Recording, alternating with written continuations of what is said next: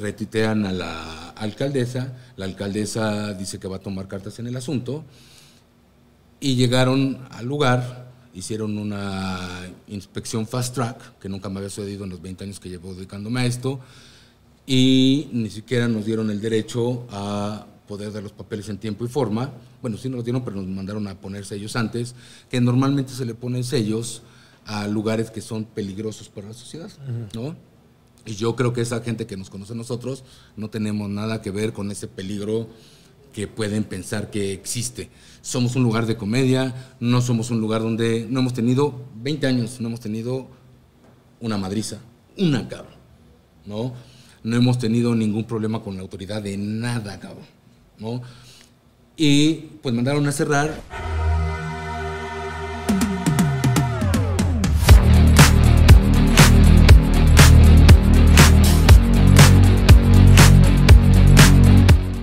Habían veces, cabrón, y me caían en gracia porque yo iba aquí a la vueltita del Woco, aquí a la vueltita, así, de, de mi casa avientas una miada y le cae al pinche Luis en la cabeza.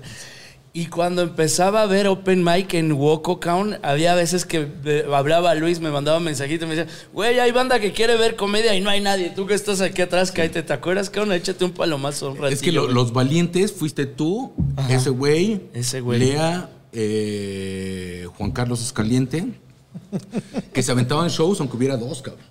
Porque los demás les daba miedo. En Woco. En Woco, cuando, pues que cuando hicimos Woco, que ahorita les platico, pero no, Sí, este, bueno. no había gente, venía ese güey con sus dos bocinitas. Las ponía porque aparte yo no le prestaba mi sonido. Y trae sus lucecitas también, el ese güey trae sus No- no. O sea, la idea de poner Woco, tu primera idea fue diseñarlo para rock, para un bar de... No, el Woco, yo soy abogado. Sí. Y me dedicaba a grandes siniestros en, el- en seguros. Y siempre quise estudiar medicina. Entonces, ¿estamos al aire? Sí, güey. Ay, güey, yo te- bueno, pues está bien. Eh, decidí eh, buscar algo para cumplir mis sueños y eh, estudié una maestría en biotecnología en el derecho. ¿Ok? Entonces me voy a... ¿Esto estudiar- qué es? Biología, o sea, ¿cómo aplicar qué en qué? Eh, eh, por ejemplo, estoy involucrado en la ley de organismos genéticamente modificados. Oh, Ok, ok. ok, ok. Eh, hacíamos mucho en Inglaterra, acá no se permitía cuando yo llegué, porque estamos hablando de hace muchos años. ¿Qué año más o menos? Uf, pues hace 28 años. Mm, Dos mil- antes de 2004, 2000. 2000. No, 2004 fue cuando abrimos. Antes de- 2001, 2002. Ok, ok. Y este. Me voy pensando en, en- en estudiar. Yo dejé aquí una, una persona con la que salí toda mi vida, que hoy es mi esposa. Y cuando me fui para allá, eh, le dije que era un sueño personal. Entonces me fui solo, me mandó a la fregada. Y yo ya teniendo trabajo allá como abogado, me vine a tomar unas vacaciones. Me encuentro de nuevo con ella y ella me dice que si queremos seguir, ella estaba haciendo ahora su maestría, que yo tenía que esperarme. Y yo decidí quedarme y esperarme. Ella nos casamos, ella tenía un trabajo que estaba hasta la madre porque no le daban la plaza. A mí la verdad es que me iba bastante bien, yo trabajaba en el Congreso de la Unión. Pero trabajaba en el Congreso de la Unión, yo era el ratón de, de biblioteca, el de atrás, el que revisaba cosas y Sí, demás, sí, sí. en la Comisión Nacional de Bioética. Y eh, yo hablo con ella y le digo que la convenzo, según yo, eso ya se lo preguntarás algún día a ella, pero yo creo que yo la convencí de dejar la chamba y le dije que yo la becaba para que ella decidiera qué hacer. Entonces, ella estudió también mercadotecnia y eh, mi trabajo en el Congreso, a pesar de que yo tenía oficina y demás, yo trabajaba mucho en la casa. Siempre he sido cervecero de toda la vida. Entonces, ella le encargaron para la condesa tres proyectos, un cliente que quería poner un negocio. ¿No? Uno que fuera franquicia y otros dos que pudiera ser franquicia. Entonces, cuando ella está trabajando, yo también estoy trabajando en la casa, en la mesa, me estaba tomando una chela y le dije que debería de poner una cervecería porque yo estaba hasta la madre desde que ibas a algún lugar y querías tomar una corona y era o corona o indio, ¿no? no había, nunca había de las dos. Y eh, ella lo tomó en un principio a, a- a broma, se puso a investigar y ya existía la cervecería Tijuana, en Tijuana. Entonces, eh, dio como proyecto eso, y eso yo no sabía, eso lo decidió hacer ella, ella trabajó, dio sus tres proyectos, le compraron uno y sobró el de la cervecería. Por azares del destino, en, en- en esas fechas, hay una panadería que no funciona y, y me dice que si la vamos a ver, a ver si ponemos un negocio. Entonces fui a ver a la panadería y le dije que sí, pero que tomáramos lo de la cervecería. Eh, hablé con amigos de toda la vida y decidieron poner dinero dos amigos de toda la vida y el dinero de mi esposa lo puse yo, o sea que ella es la dueña de ese negocio. Y ese negocio es el que se llamó Wokolo, ¿Por qué? Porque soy un amante de la literatura fantástica y Wokolo es un duende de Sudáfrica que es muy amigable, le gusta vivir en, las, en los lugares cálidos y si no lo saludaste, o sea, Ajá, pero es porque me gusta mucho la, la- la fantasía. De hecho, el, cuando empezamos el Boco todo estaba lleno de cuadros de duendes. Y cuando empezamos, en aquel entonces, pues no había tampoco tanta feria y hicimos lo que ahora está de moda, pero en ese momento no funcionó, que era no poner fachada, el piso era de cemento, porque era un estacionamiento de cemento tal cual. Eh, yo me traje unas sillas de un terreno que mi papá tiene en Teotihuacán y eh, empezaron a perder dinero. Yo me quedo hasta la madre de, de- de cómo trabajaba porque nunca tuve como muy buena relación con, con este sector del legislativo, ¿no? Aparento ser menor de lo, que- de lo que soy, siempre me decían chamaquito, me hacían esperar cuatro o cinco horas para dar este, mis, lo que me encargaban. Y la última fue que me dijeron, "Ay, ya, ya, no te hagas pendejo, tomo yo te pago la peda. Y eso a mí me cimbró, cabrón. Salí de ruido ese día y dije, la chingada, yo no quiero trabajar con estos güeyes.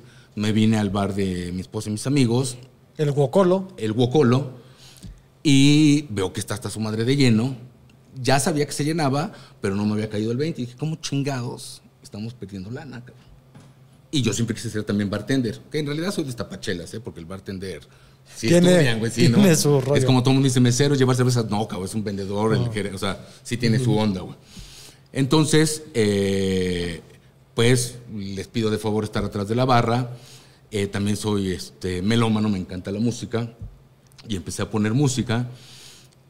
Y me empecé a dar cuenta que sí había números. O sea, nosotros empezamos con, mide la barra, los que conocen el Woco, debe de medir unos 3 metros y hasta donde terminaba la barra, ahí terminábamos nosotros. Empezamos a crecer, nos empezó a ir muy bien, muy bien, de que teníamos que salir y decirles que no había lista de espera, porque había mucha gente afuera, ¿no? En esa época ni siquiera había luz en, el, en Nuevo León y era terracería, solo tenía la banquetita de la esquina para que no saliera la tierra, pero era un lugar olvidado esta esquina. Ok, cabrón. Y empezaron a venir mucho talento. ¿no? Venían fotógrafos, venían editores, venían... De hecho, los días más fuertes casi siempre eran martes, ¿no? Eh, empezaron a venir, este, tuvimos mucho a Sabo, ¿no? Por ejemplo. Eh, venían, pues, venía talento. Y nos empezaron a sacar un chorro de revistas, nos fue muy bien. Luego nace mi hijo y uno de los socios me dice que él quiere hacerse cargo del lugar. Yo le cambio el cargo por un Macallan 18 años. Él es dueño, ¿no? Y él me dice que sí. "Ah, yo vuelvo a empezar a hacer mi onda de derecho. Traía yo muchas broncas en casa. Entonces aproveché y después de X tiempo me habla por teléfono para decirme que pues ya habíamos quebrado. Entonces yo regreso. Verga. Sí, está cabrón. Más o menos, ¿qué tiempo fue que lo tuvo él? O sea, ¿en cuánto tiempo quebró? Yo calculo, no sé porque tenía muchas broncas en casa, pero yo calculo han de haber sido unos seis meses. Que tener un bar no es fácil, aunque No siempre te lo o sea, tomas. este cabrón te agarró la fuente de la abundancia en seis meses y la le hizo dio en cagada. su madre, cabrón. Entonces yo tratando de volverlo a recuperar, porque es más difícil eh, recuperar un lugar que volverlo a hacer. Estábamos en esa sí. onda de si cambiábamos de nombre, si no. Simón. Yo estoy afuera del Boco con números mal, ¿eh? no nos alcanzan ni para pagar a los meseros. Y eh, va Caramba. pasando un tipo que se llamaba, que se llama Alex Marín. Y cuando lo vi vestido, me reí y le dije, ¿qué pedo? ¿Por qué vienes de payaso? Alex Marín, ahora nos regresamos un poquito. Alex Marín tenía un estudio de grabación por aquí y él venía mucho porque también le gusta mucho la música, platicábamos un buen. Y él vino cuando empecé, que yo era, este, yo estaba en la barra y mi esposa estaba de mesera y había días que no había un cliente. ¿no? Pero, pues, me la pasaba muy bien con él. Él tenía mucho a un primo que le conseguía los tecates. Ahora ya se vende tecate también acá, pero en esa época estaba prohibido vender tecate en la Condesa. De- dentro del portafolio, por esta cuestión socioeconómica chafa que vivimos en México. Entonces yo le tenía que conseguir las tecates. Porque la gente que viene, ah, pues también ustedes de allá. O sea, es- yo tenía muchos clientes de Monterrey y me decían, ah, la tecate, güey. Claro, ¿no? claro, claro. Esto es agua, ¿no? Sí, sí. Entonces yo conseguí las tecates. Y bueno, pues ahí se fue Alex Marín y cuando me lo encuentro, yo conocí a Alex Marín, pues venía de cliente y después me empecé a llevar mucho con él porque él le produjo el disco al guitarrista de un grupo que yo tuve también en aquellas épocas mozas, ¿no? Eh, y entonces pues hicimos clic luego, luego Alex y yo y me dijo que vendió todo para irse a estudiar estando en Inglaterra Ok. y que estaba pensando en regresarse. Y yo, ¿pero por qué? Pues es que no tenemos espacios. Y yo levanté las manos y dije, güey. Ahí está. Me dijo, no mames, neta. Le dije, sí, güey. O sea, yo no sé qué es eso. Tú haz tu pedo. Y yo no te doy nada, güey. Ni, ni cerveza, ni descuento, Tú ni no nada. tenías cabrón". ni idea que era el chingado stand-up cuando le abriste la no puerta al sabía, stand-up. y se lo abría a Alex. Después ya me dijo que era ese güey, ¿no? Y ese güey pues, vino a hablar conmigo con Juan Escalante, ¿no? Ajá. Conocí ya como Juan Escaliente, él sí lo conocí directo, sí. Y con Lea, que es su esposa. Entonces, pues les di el espacio y no sé cuánto tiempo nos aventamos. Yo que por lo menos ha de haber sido un mes en que no teníamos a una sola persona. Y empezaron a venir los comediantes porque el duro era, y sigue siendo porque fue antes que yo, el Virgol, ¿no? El Virgol era como su casa. Y entonces empezaron a venir algunos comediantes y yo me la pasé también meses con, con puro comediante, no con, no con público en general. Público. ajá. Lo cual para el lugar, que todos ya estamos en el mismo círculo, pues cuando empiezas a ser comediante normalmente estás chavo, tu economía no está como muy pujante, entonces pues en realidad vienes a respirar, ¿no? No vienes a gastar. Entonces, esta, e- era complicado. Hablé con los socios y les dije que íbamos a empezar a darle un poquito más de espacio y a empujarlo. Y poco a poco empezó a funcionar. O sea, Alex eh, de pronto trajo ya una consola, porque él traía, sus, traía una chingadera horrible que era como un huevo, que se abría, eran dos bocinas y abajo la consola.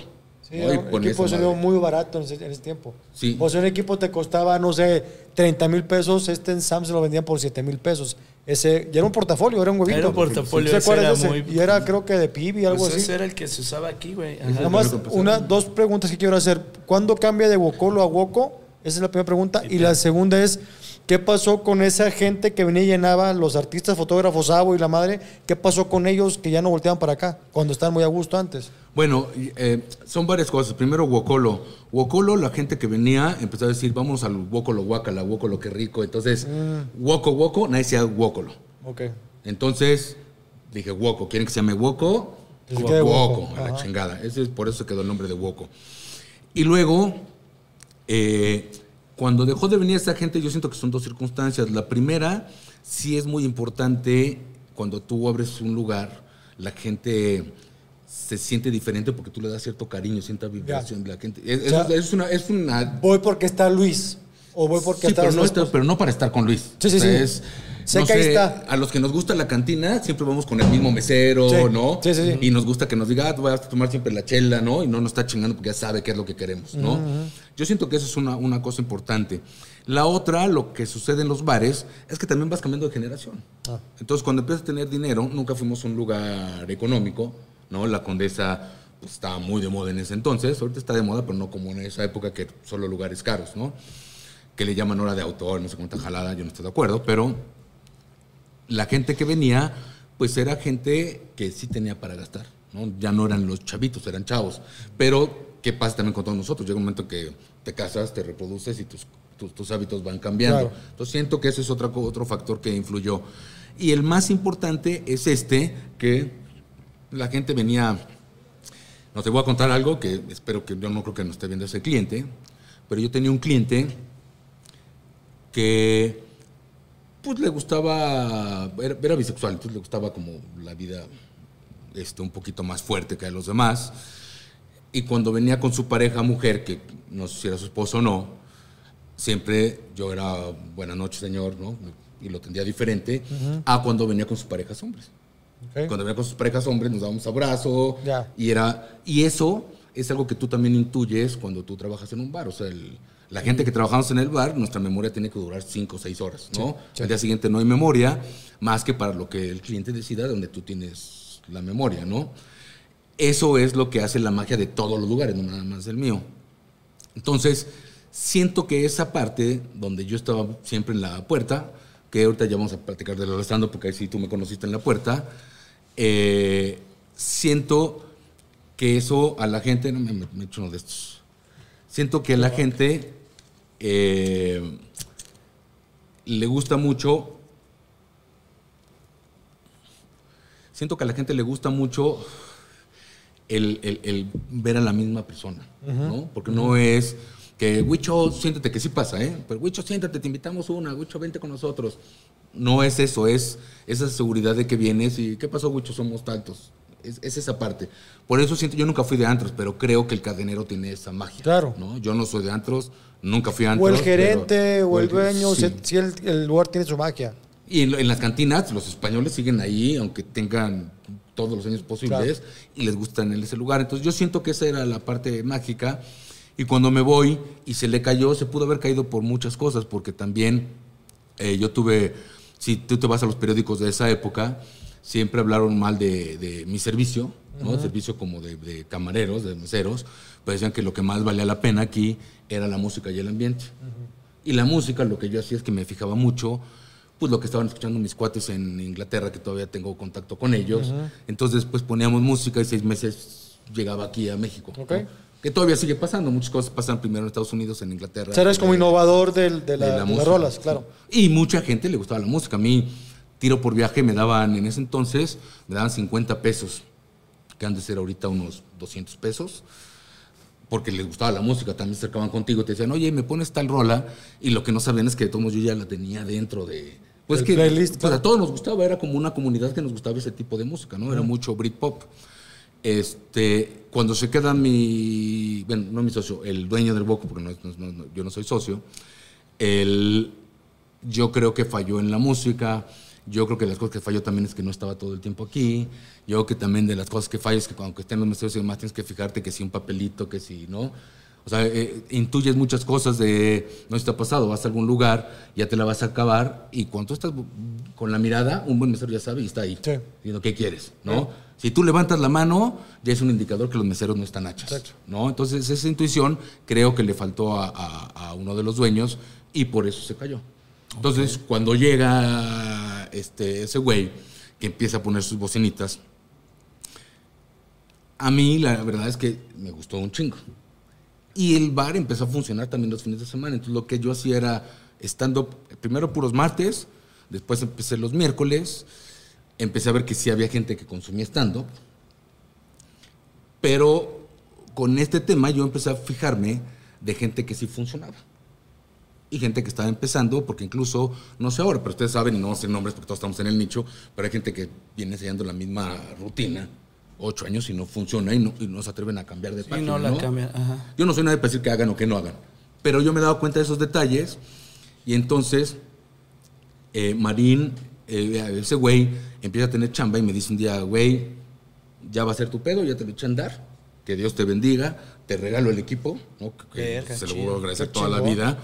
Y voy a seguir viniendo, pero yo no me puedo acercar. Entonces, yo con ese temor, ya conocí a todos y fue cuando también ya te, te- te había conocido a ti, porque lo que hice, eh, con, Macario, con Macario hubo una química muy rápido desde que lo conocí, porque es un desmadre, ¿no? Con- entonces, hubo química muy rápido y yo ya tenía el atrevimiento de hablarle y decirle, oye, Macario, da- te das una vuelta. Había veces que estaba muerto el lugar y yo utilizaba mucho a, a, a Macario por lo mismo que estaba a la vuelta, por la energía que desprende cuando llega. Y se vuelve a levantar la gente.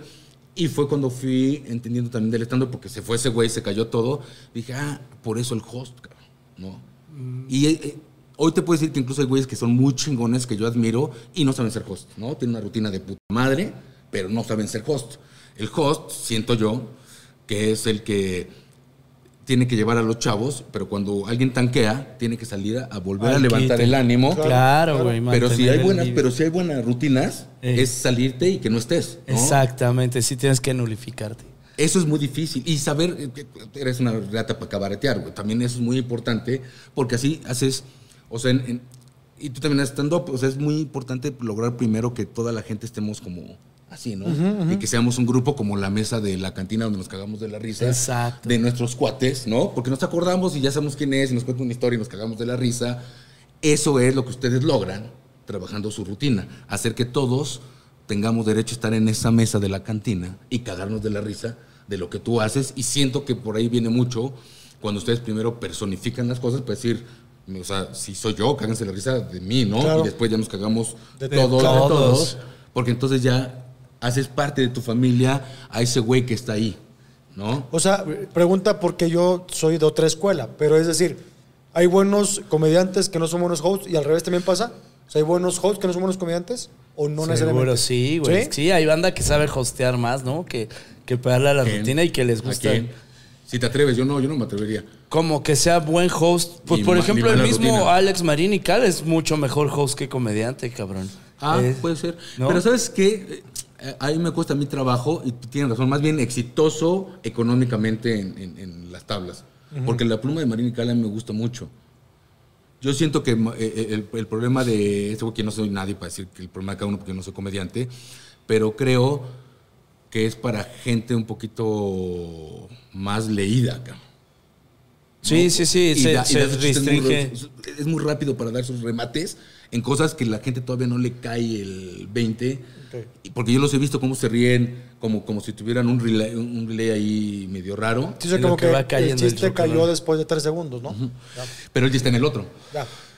Entonces, siento eso. Y también otra es que eh, de los que abrieron la- las plazas, que es ese güey, estás también tú, me imagino que tú por allá, ¿no? Porque acá no, en la comedia en ese entonces yo no te conocí. eh, pues tenían que vivir de algo. Y ese güey ya vivía del radio, Del radio y de, la producir. voz, Ese y güey ya tenía una carrerota en radio. O sea, en los medios ya traía, ya traía. Entonces no se, Mucho. pudo, no se pudo casar con, con- con las tablas, Claro. yo creo. Claro. Tenía mucho jale ese güey. Fíjate, Luis. Es la voz de Banamex, ¿verdad? Vos sí, vos sí. Y alguna vez creo que vi un anuncio donde salía él. Sí, creo yo que sí, de Banamex. Según yo sí. Cuando lo, lo- lo subían con Curúa, creo. ¿no? Sí, creo que sí. Estábamos paseando, vino mi señora esta semana y estábamos paseando aquí por la Condesa y acordándonos de nuestros tiempos y demás. Y le decía yo, ¿sabes qué extraño un chingo de la Condesa? Que los problemas de esta zona sean el si ya llegaron discos nuevos a la tiendita de Sí, discos sí, de LP, de, de- de música electrónica rarísima, de si ya llegaron los nuevos Nike a la tienda de los supermamones, de si hay Toy, Toy Art y le echa- Le dije, son problemas bien clase media alta, pero que además tienen un rollo cultural, que tiene el rollo de la, de la banda que nos gusta la música, que nos gustan las drogas, que nos gusta como lo distinto, y que para mí está de poca madre el decir, te ganaste un estatus en la vida donde tus problemas ya son otros. Sí. ¿No? Sí, sí, Y sí, la sí, neta sí. está bien verga, cabrón. Sí, Gracias sí. a Dios dices, qué bueno que esos sean los Quiero pedos. entender qué significa la, significa la condesa, ¿no? O sea, es como que eh, el artista, el, el hipster. Es ¿no? como la clase Es alta que no es mamona. Cuando empezó la Condesa aquí, ¿no se acuerdan? En el temblor del 85, Ajá. antes del temblor del 85, vivía aquí mucha gente pudiente. Llega el temblor del 85 y se van y se Ahí. convierte en una, en una zona olvidada. Exacto. Y entonces llegan un par de familias y ponen restaurantes chiquitos, personalizados. Ujú. Y los, eh, los talentos de esa época, creo que se, se llama, ¿cómo se llama? La de Solo con tu pareja, ¿cómo se llama esta chica? Claudia, ¿no? Claudia. O sea, yo Una, una mujer muy guapa, pero bueno, como, como esa camada de artistas Ajá.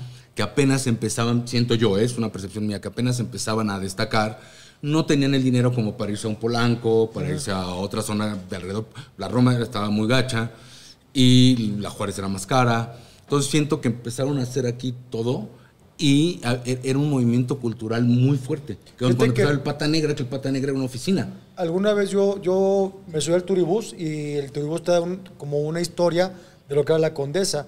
Resulta ser que hay un personaje importante, ay, que es escritor y creo que es pintor, creo que se pida Cuevas, no sé, no le quiero cagar. Bueno, este personaje se fue a Inglaterra y él se fue a Piccadilly Circus, que es una zona de bares, o sea, es como una colonia Sí, sí, sí, sí, de sí. bares y teatros y que esa idea la La propuso trajo aquí. para acá.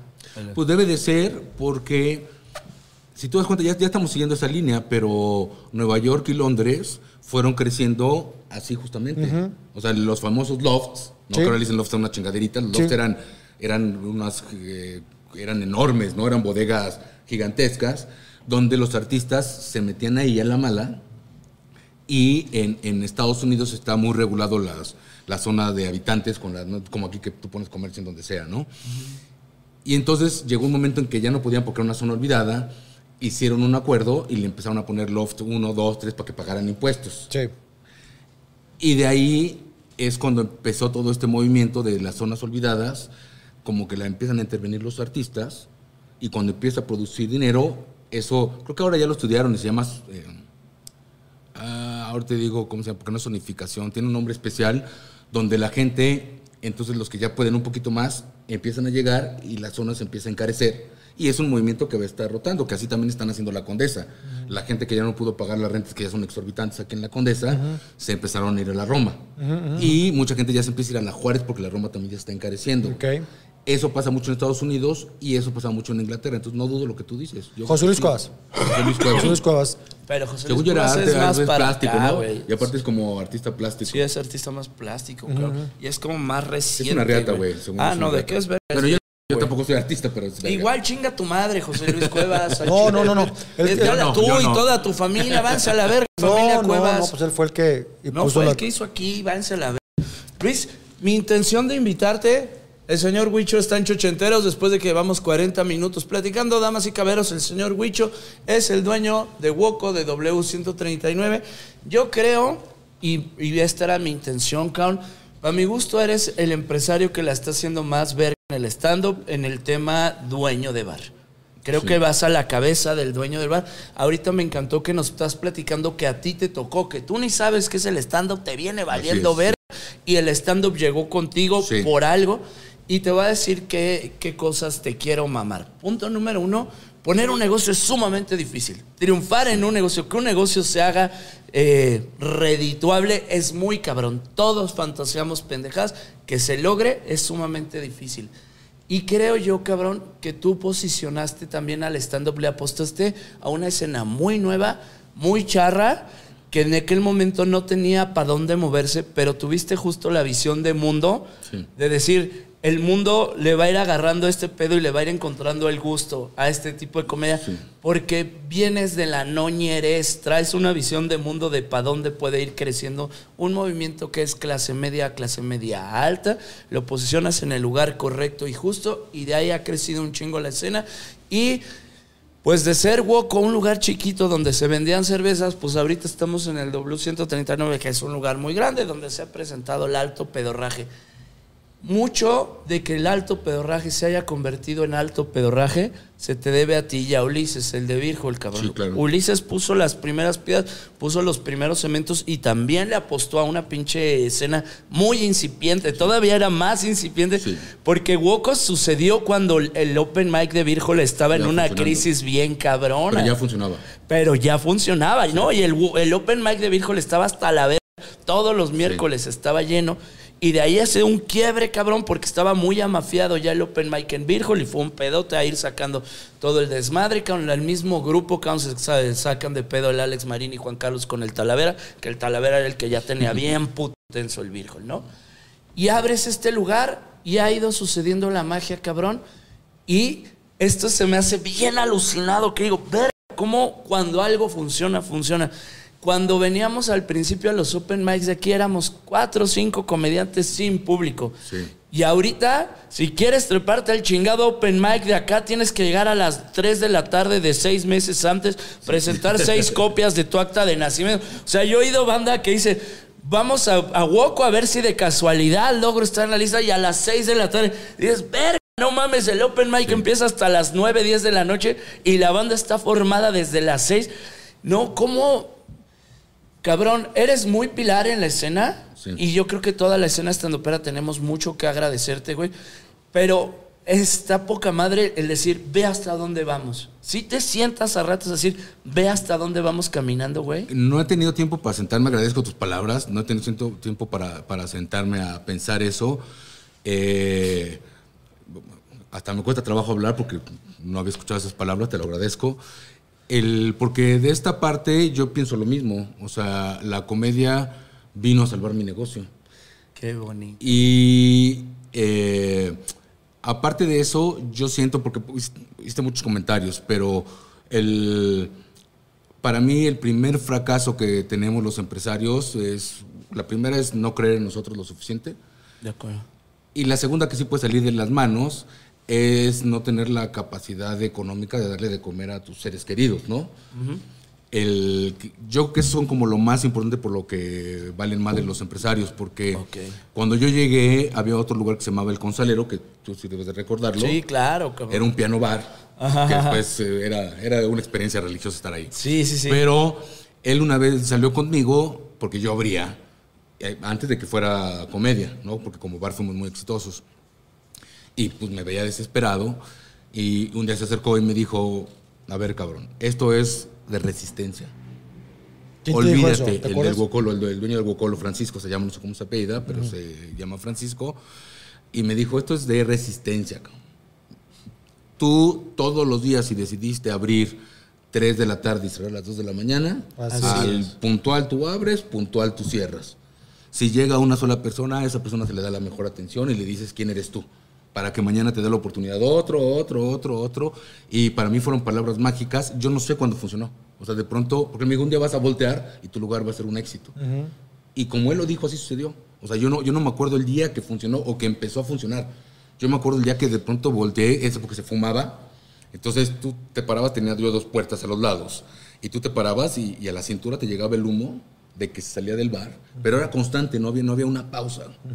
que, que yo no sé cómo le hacíamos en esa época, ¿no? Porque era, y, y soy fumador, pero era cabrón, ¿no? Todo el mundo fumando dentro del bar. Y, y pues así funcionó. Y la comedia, yo siento que el éxito que yo tuve en la comedia, porque yo me enteré del Hall como a los tres años que yo trabajaba en la comedia. No mames. Yo nunca, no, fíjate, todavía hasta hoy yo no tengo esta tendencia de estar viendo que muchos empresarios sí lo hacen, quién es tu competencia y demás, ¿no? Eh, eh, nosotros aquí siempre hemos trabajado como tratar de mejorar, ¿no? Y todo, todo, el, todo el crew sabe que nosotros tenemos que ser un lugar que si tú lo quitas de aquí y lo pones en Londres, lo pones en Milán, lo pones en Madrid, tiene que funcionar igual. O sea, siento y siempre eso he sentido desde joven que México, sobre todo la Ciudad de México, porque soy chilango, sí, y sí soñero, ¿eh? vengo de Villacuapa. Eh, la ciudad, bueno, Guanavideñero. Ahorita digo porque sí, pero bueno.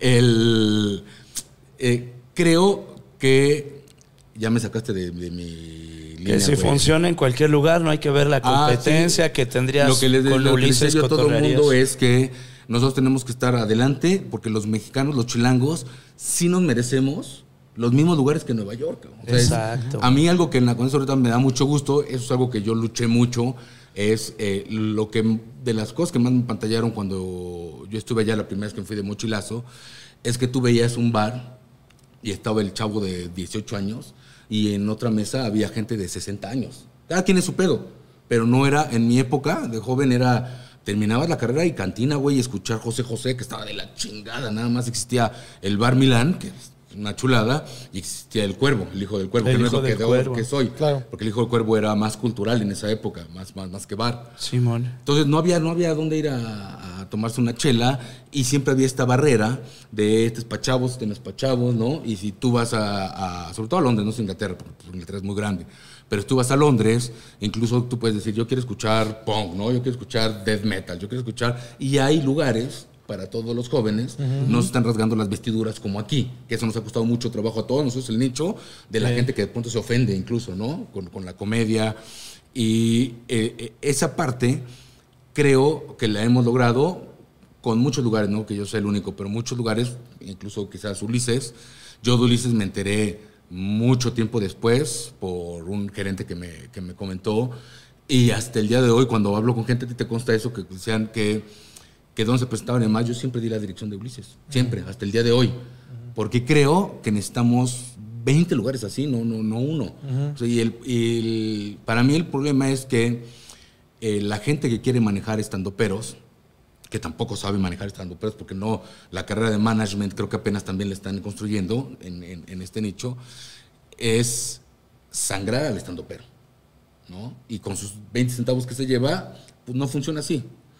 Y luego los dueños de los bares normalmente les dan eh, acceso porque piensan que el stand-up, ¿no? Ven, ven un lugar como el mío que está lleno y dicen, a huevo, voy a generar lana. Y entonces los utilizan ustedes para generar lana, güey, ¿no? No hay como, eh, según yo en México no hay todavía ningún lugar como el 139 porque el Woco no nació así. El 139 nació para hacer stand-up. Y conmigo llegaron muchísimas propuestas de hacer eventos especiales, sobre todo esta onda de tocar, ¿cómo se llama? La trova. Trova. ¿No?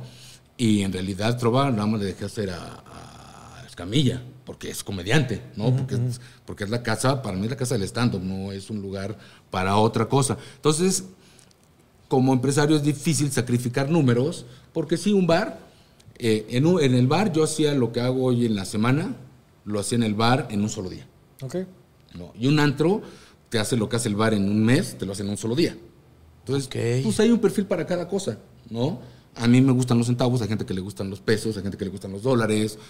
Cada quien tiene como su, su manera de, de hacer El promedio, por ejemplo, yo lo que sabía de un güey que es ant- antrero como, como empresario, que tiene mucha menos vida un antro que a lo mejor un lugar de comedia. Sí.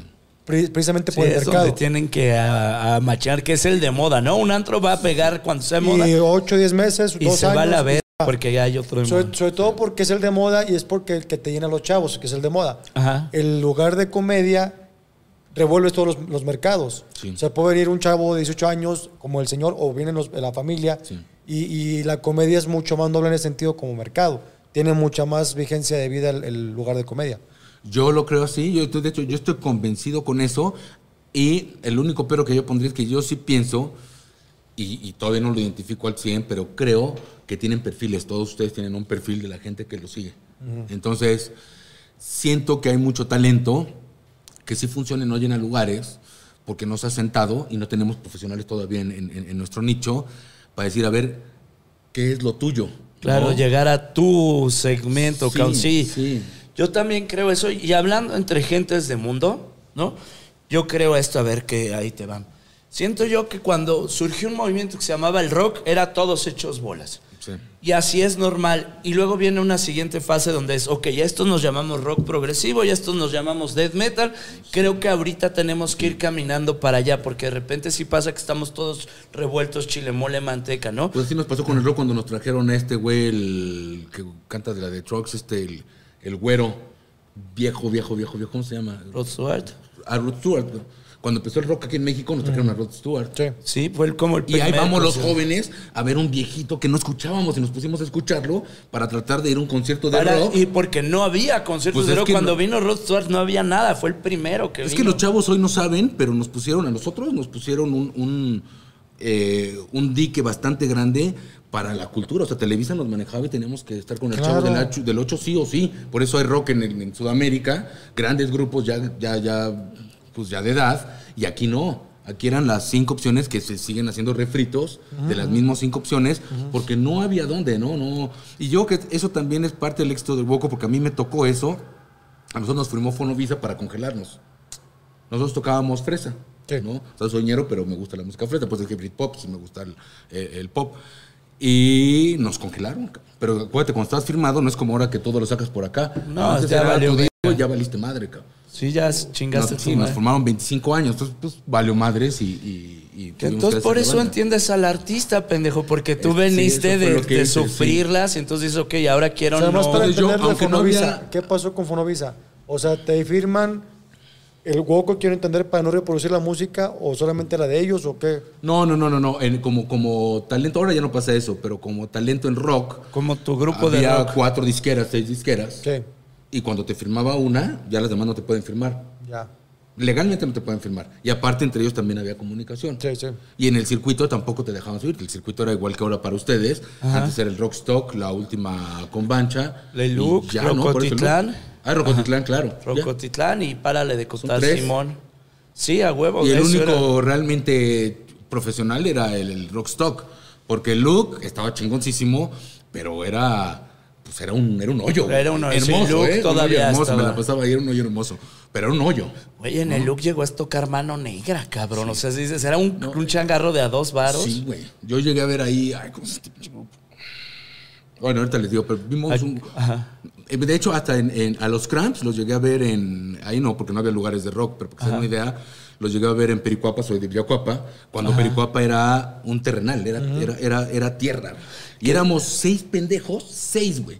Viendo a los Cramps. Viéndolo, y el güey se aventó el concierto completo. Y eso Para de mis seis mejores güeyes. Sí, Neta, con mi primo, güey, no mames.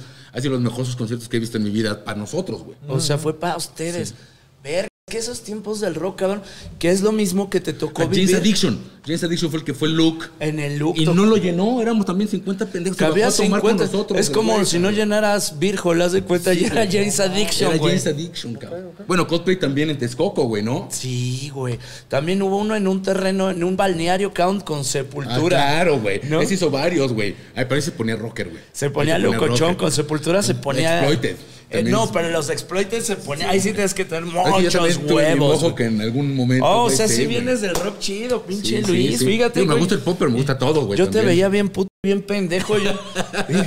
Hay algo de eso, güey, pero en esto no, güey. no mames, cabrón. Fíjate, ya hasta me emocioné. Una vez decía el pinche Willy Damage. Saludos al pinche Willy Damage, que futuramente está por escribir su libro del Ya lo terminó, ya terminó el libro. Hijos, Ojalá lo patrocinen ya. Ajá. Yo ya lo quiero leer, ya le dije. Está, No mames, qué chulada, cabrón.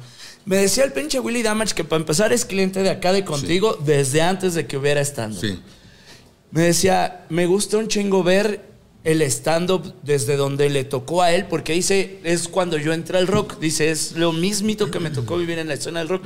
Era una escena muy incipiente. Cuando llegó Willy, si quieres, ya estaba Caifanes y Maldita. Todos ellos ya estaban consolidados, pero venía como la nueva etapa alternativona, con bandas como Los Exquisitos, las Ultrasónicas. Empezaba a ser más Willy iba a alternativo. estos lugares que sí eran alternativos y no eran lugares derechos como el Tutti, el Tutti Frutti. El Tutti Frutti, que también que era, era de putos, ¿no? El Tutti Frutti. sí, el Tenía 9 dedos. también. Simón.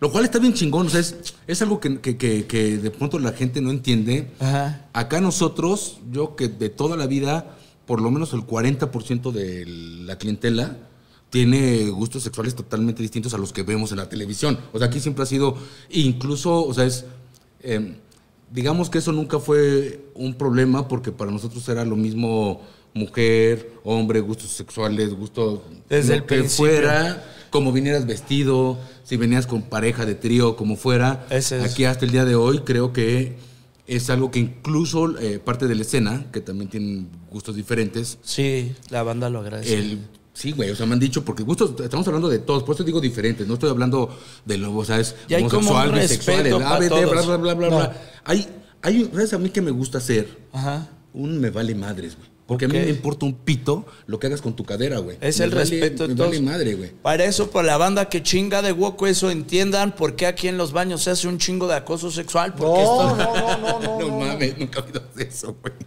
Hubo un Twitter, que ahorita platicamos de eso porque Sí. está más interesante lo que está No, diciendo.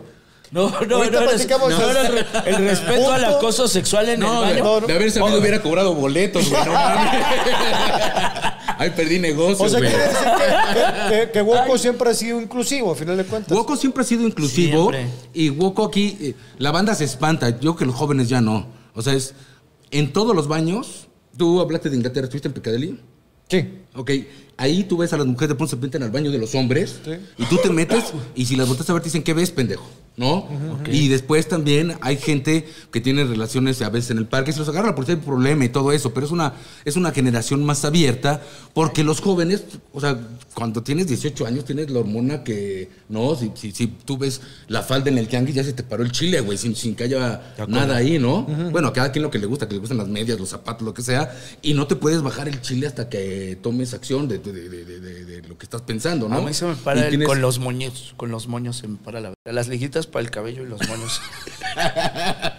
A mí con la cerilla. No, güey. No, güey, o sea, lo, lo que te quiero decir es que en, en México seguimos con esta estupidez de no entender la juventud y por eso, por eso nace to- todos los movimientos nacen por la juventud, porque la juventud lo único que tienes en la cabeza son hormonas y Claro. piensas con las hormonas y hay que dejar, o sea, no mames, ¿por qué no? O sea, ¿por qué chingado no puedes salir y tomarte una cerveza en el, en el camino? ¿no? Que hay lugares donde sí se permite. Ahora, te quieres ir más al extremo. En Portugal ya perdieron todas las este, drogas, todas. Y no hay lo que, los problemas que tenemos ahorita aquí, ¿no? En Suiza desde hace 40 años hay un parque para los que se inyectan, no te puedes inyectar afuera de ese Mismo parque. Ámsterdam, ¿no? Mismo Holanda. Mismo sí. Holanda renta cárceles a Europa porque no tiene gente en la cárcel. O sea, es- estamos confundiendo que se va a hacer otra plática, de que quieran, pero Bien. El, el- el pedo de estar agarrando al güey que vende grapas o al Chapo y decir que el Chapo tiene esa capacidad, güey, para hacer ese mundo de negocios que hace, mis huevos son azules, ¿no? O sea, la mafia viene por, por los recursos naturales, la mafia viene por, por mandar drogas así a, gran, a granel, pero para eso tiene que haber políticos incluidos, Claro, policía, claro. ejército y de todo el mundo, no en México, cabrón. Claro. ¿no? Entonces, yo siento que somos muy puritanos en, en- esta onda de los bares o muy clasistas, que eso es un pedo que tenemos muy, muy arraigado. Y este lugar eh, yo lo considero como un lugar totalmente inclusivo. Y eso hace que tengas de todo. Entonces, Yo sigo sin entender por qué los bares tienen que cerrar a la una de la mañana el viernes y a las 2 el sábado. No tengo o sea, idea por qué. Es que antes. Porque es como el pedo patriarcal de que yo te diga hasta qué hora revientes por mis huevos. Los hechos reales, y no me va a dejar mentir mi carnal, es para cerrar la competencia, porque mi compadre tiene un after Ya. y el after de mi compadre va a estar hasta la verga. que son los que dan lana por afuera también. Ok. No, esos es los hechos reales. Porque yo me acuerdo en. Monterrey, teníamos, así como Boco, está Unicornio Azul, que es un Sí, bar sí, sí, sí, sí, de, sí. de tradición en Monterrey. Y antes no había, creo que el límite era 4 de la mañana.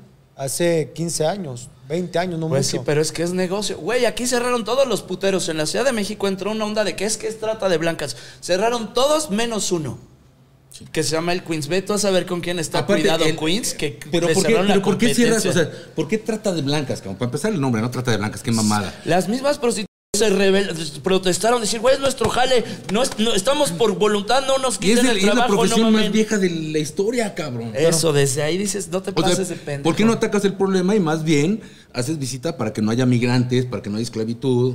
Claro. Claro, o sea, hicieron el mundial en Alemania y el gobierno puso cuartos afuera de los estadios para que tú contrataras a la prostituta. La prostituta tenía un gafete de que le habían revesado salubridad y te metías con la prostituta, le pagabas y se acabó.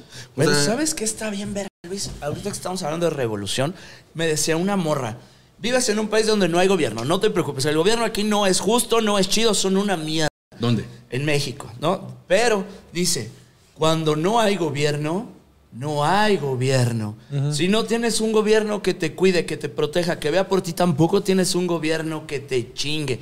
Que ahí es donde creo ahorita dices, somos un movimiento atacado. Por ejemplo, digo, gracias a Dios se le está tirando mucho mal pedo al stand-up desde clases sociales, políticas, etcétera. Digo, gracias a Dios, porque es lo mismo que pasó con el rock and roll en su momento. sí. Todas las viejas mochas mal cogidas incluso sistemas de gobierno. Contra el heavy metal el gobierno se fue bien ñero Sí, que el sí, pinche sí, vocal de Twisted. Sister. Les dijo que obo verga Y esas cosas al movimiento le dan un chingo de fuerza. Yo pienso que vivimos en un país que obviamente nos quiere meter el chorizo, pero vives, gracias a Dios, en un país de gobierno naco y pendejo, ¿no? Y en donde creo que se va haciendo la magia revolucionaria. Por ejemplo, yo conozco un camarada que le cierran su bar de mala leche, nacamente a lo pendejo, porque una pinche vieja de cagada tenía pedo político y se lo cierran y le cierran el que no es. Y el güey sigue chambeando y dices, está bien ver eso, porque es la revolución, cabrón. Porque dices, hiciste tu acto gobierno. ¿Fue el de naco. Chihuahua que me platicaste? Eh, Era de otro güey, cabrón, sí. ¿Fue el este, de Chihuahua? Era el de Chihuahua, Simón. ¿No? Y dices, qué verga. Que, que- que eres naco gobierno hasta para ser naco, porque lo hiciste mal, hijo de tu puta madre, cabrón. Y eso pasó también con el CBGB, güey, que es lo que platicamos también de los- Willy. Ajá. El CBGB es un bar donde ahí tocaron los Ramones, tocaron los Sex Pistols, Ajá. tocó este, los Smiths. Y también lo cerraba el gobierno porque tenemos este pedo de la época precámbrica, güey. ¿no? Ajá, Simón. Donde la solución es amarrar, o sea, es, en lugar de que eduques a tu perro, cabrón. Y lo saques a cagar y lleves una bolsa, se te ocurre meterle una abuela con una cadena. ¿Qué, qué, qué pendejada es esa, cabrón? Exacto. Así nos tratan. Ajá. O sea, tratan a, tra- tratan a la gente como niños. O sea, es. Exacto. Todavía cuánto tiempo tenemos que no sale, no legislan la marihuana. Tú caminas, aquí caminas en la cuenta por donde sea. Todo y huele el a cabrón. fumando mota. O sea, ¿qué mamada es esa? Que es, pues, para darle a los policías Sí, la diada para que tengan... Y eso es en todas las leyes, yo espero que estén cambiando las cosas, pero las leyes en México están hechas con esos trucos Ajá. para que termines agarrado de los huevos, soltando moche a gente que ni siquiera es política, porque la, la- la política es otra cosa, cabrón. Pero voy a lo mismo, cuando Son no hay gobierno, no hay gobierno. No tienes una ley que te cuide como marihuano que esté reglamentado. Pero si te llegan a torcer, carnal, si a ti te tuercen con moto en Japón, estás en pedos. Sí. Eh, Si te tuercen con moto en los estados donde aún es ilegal en Estados Unidos, mi carnal, estás en pedos. O sea, no hay mocha, ahí es directo. No, no hay mocha, ahí te va a cargar la verga. Aquí no es legal, pero con 50 pesos que le des al marrano, el pinche Sí, marrano muerto sí. de hambre se va a ir a la verga con 50. Pero, ahí es donde dices, Ojo, a mí, no, a mí no me gusta este pedo del marrano, porque yo siento que también es gente que todos nos buscamos la vida, güey. Ok. Y de repente tú entras O sea, tú a ser policía. protegemarranos. Yo soy protege marranos. Ok, pero va, no va, me va. gusta que le digan marranos. a ver, hagamos Lo un que- argumento. Tú eres siento- pro marranos, yo soy antimarranos. Discutamos. Vamos a discutir. Ok, ¿tú quién eras? Tú eres, pongamos el Yo soy, es como el mediador. Tú eres el mediador. Y eh, tienes un minuto para platicar. Ya estamos en este programa. Al minuto, corto. ¿Cómo, cómo se llama el programa de discusión pro contra marranos? Debate pro contra marranos. Debate pro contra marranos. Ok. Ok. Tiene la palabra el señor Luis. Como un lo, minuto. como lo decía Vito Corleone, Ajá. todos los hombres tienen el derecho a trabajar y llevar la comida a su casa. Ok, de acuerdo. Hombres, escúchese de una película que fue en los 60, todas las personas, yo lo, lo, que todas las personas tienen derecho a eso. Ahora, yo entro a trabajar, no tengo otra opción Sí. más que entrar a la policía, Sí. entro con muchas ganas y en el camino me dicen, a ver, cabrón, tienes que dar esta lana así, tienes que dar esta lana así, Sí. o si no te gusta, te puedes ir a chingar a su madre. No sé cuánto tiempo puedas aguantar sin tener que entrar al puto sistema de corrupción para volverte el marrano que tú estás diciendo. Momento. ¿Ya acabaste? Ya, ¿Puedo? Por favor. Momento. Yo no estoy en contra de la corrupción. Jamás. Si ¿No estás en algo, contra de la corrupción? Claro que no. Si algo creo que tenemos ver en México es la corrupción, cabrón. No, en verdad lo pienso. Hay estudios, güey, lo platicamos en uno de estos. Irving Wallace hizo un libro que se llama Vecinos Distantes y te va desglosando todo el pedo y dice, si se acaba la corrupción en México, se acaba la economía a la verga. La economía mexicana está sustentada en corrupción. Sí. No estoy en contra de la corrupción. Lo que estoy en contra es de la agandalle para ser corrupto. Del lo que le llamaría yo el infame poder del cadenero. Hace un ratito mencionaste todo el cadenero como este Sí. ser chido. Yo lo voy a mencionar la parte oscura culero. del culero Sí. de me puedo pasar de ver. Entiendo que comas y entiendo que si traer mi toque te voy a dar un ciego o un 200, te lo voy a dar sin pedos, sin pedos. Sí. Lo que no entiendo es que me violentes para que yo te dé esos 200 Sí. Que me agarres a putazos o que me tires al piso, que te agandáis. Esa es la que digo. Carnal, no te sirve de nada. Entiendo que necesites la lana, te la doy. Lo que no te sirve de nada es, es madrearme o violentarme. Sí. ¿Estamos de acuerdo? Estamos de acuerdo. Tiene que él da la palabra. Voy de acuerdo. Ok. Me pasó, es que pasó un detalle un día. Un día me acuerdo, fueron por nosotros en una esquina prohibida. Estábamos ya subiendo la maleta. ¿Cómo que una esquina prohibida? Se, estaciona, esquina se prohibida. estaciona en una esquina donde no se puede estacionar. Ah, Ah, ok. ok. Un, un, este, el chofer de la camioneta. Sí. Y sin decir, "Guau, va, va", llega el tránsito de Ciudad de México y le pone la araña. Y eso cuento, yo estoy aquí arriba de la camioneta, Sí, o sea, no, no puedo mover. No, o sea, como fue el abuso de autoridad, creo que esa es la parte Sí, sí. que nos caga. Sí. O sea, porque ahí no hubo negociación, no hubo así como, yo quiero entender que hay una prevención de decir, oye, güey, tienes que moverte si no te vamos a poner la araña. No llegar por tus pistolas y poner la araña. ¿Qué es Muy- violentar? Que es violentar. Esa es la parte que a mí violentar. también me, me Que ahí caga. creo, cabrón, que es lo que tú dices, güey, de la doble moral. Des, carnal, como tira, llega y dime, carnal, te acabo de torcer con un toque, dame 200 pesos y ahí muere. No tienes Y que toque. llegar. Y el toque. No, no, el toque que me lo deje, no, que Pancho. Bueno. ¿Cómo, Luis? Pues si yo soy policía, te quito el toque también. No mames. Bueno, Michi Micha. Bueno, ¿Cuánto más unas fumadas. 200. 200. ¿Y por el toque? Otros 200, Gracias, ponle, dame ahí está, 400 ya me llegamos a un acuerdo, ya. Que nomás quítate la doble moral. No llegues de yo soy incorruptible y yo soy oficial y usted la sí. estaca. No, la verga. Usted le apesta el Derecha culo, la a mí también, derecha a la flecha. Los pinches gobernantes con que llegaran y te dijeran, gente linda, así está el pedo. El narcotráfico no lo podemos quitar, raza, porque vivimos de él, Sí. ¿no? Pero no te la des de, güey, yo los voy a desmilitarizar el país y de repente cuando nos dimos cuenta ya traes el país más militarizado que antes. Esa es otra Dices, plática, güey, es otra plática. Verga. Pero mira, con lo que estás hablando de la corrupción, Simón. y es lo mismo que nos pasó con el maldito PRI, o sea, es... Ajá. Ay, tonta. Este... El, sí hay una etapa para la corrupción, o sea, los demócratas nacieron con la corrupción, con los irlandeses, pues, se sacaron a todos para votar a la de a huevo y así empezaron a ganar este, pe- escaños en, en la política. Sí, el, el- el alcohol ilegal después se volvió legal y fue un gran negocio.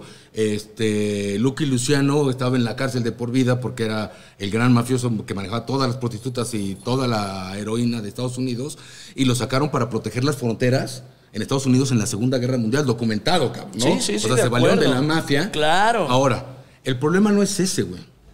El problema es que el PRI estiró demasiado y nos vendieron esta pendejada con Fox de que iba a haber como un cambio y lo que hizo fue una alternancia, no un cambio. Ok. Porque siguió la misma corrupción y después cada vez sacaron a más pendejos, porque antes llegamos a tener estadistas alguna vez, ¿no? Pero ya el, el último gobierno de Peña Nieto donde salí me vale si la casa no es, ¿no? ¿Sabes? O sea, ya, ya eso ya nos ofendió. Y yo creo que eso, o sea, el, el- gran cambio que yo sí creo que se está logrando ahorita, y, y yo no se lo achaco al presidente, yo se lo achaco a la sociedad, y creo que Peña Nieto, gracias a Peña Nieto que fue tan descarado, es que está viendo los cambios que, que- que están existiendo, ¿no? Esa etapa de, de- de- de corrupción a lo pendejo ya tenía que haber terminado con México hace 30 años, cabrón como el, el- el- el- el- el- bueno, es que se me va a meter en política. Pero, Metámonos en política. No, güey, no te Mete en pedos. Si vale ver el canal por lo Que que no, lo cabrón. digas. Que no.